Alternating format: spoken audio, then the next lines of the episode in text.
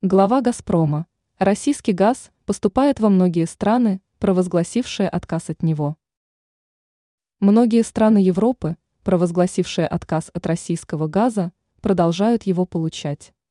Такую информацию озвучил глава российской компании «Газпром» Алексей Миллер в интервью программе «Москва». Кремль. Путин. Фрагмент интервью опубликован в телеграм-канале журналиста Павла Зарубина. Что сказал Миллер о поставках российского газа в Европу? Зарубин поинтересовался у Миллера, сколько российского газа получает Европа в процентном соотношении. Я не хотел бы называть никакой цифры, потому что молекулы в магистральном газопроводе не имеют национальной окраски, ответил глава «Газпрома». Он отметил, что разменные сваповые операции довольно распространены, и российский газ поступает во многие европейские страны провозгласившая отказ от него. Как рассказал Миллер, газ по контрактам поставляется на австрийский хаб, а оттуда идет в другие страны Европейского Союза и Юго-Восточной Европы.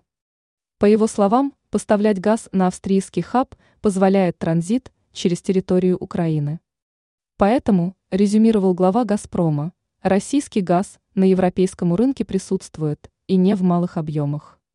Даже в тех странах, которые декларируют, что на их страновом рынке российского газа нет. Это не так, добавил Миллер. В 2022 году многие европейские страны частично или полностью лишились газа от «Газпрома».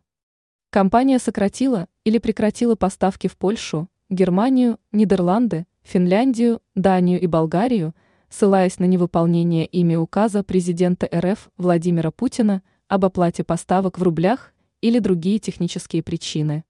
К осени были прекращены поставки газа по основному маршруту, газопроводу «Северный поток». По белорусскому маршруту Ямал, Европа, прокачка тоже остановилась, по украинскому существенно снизилась.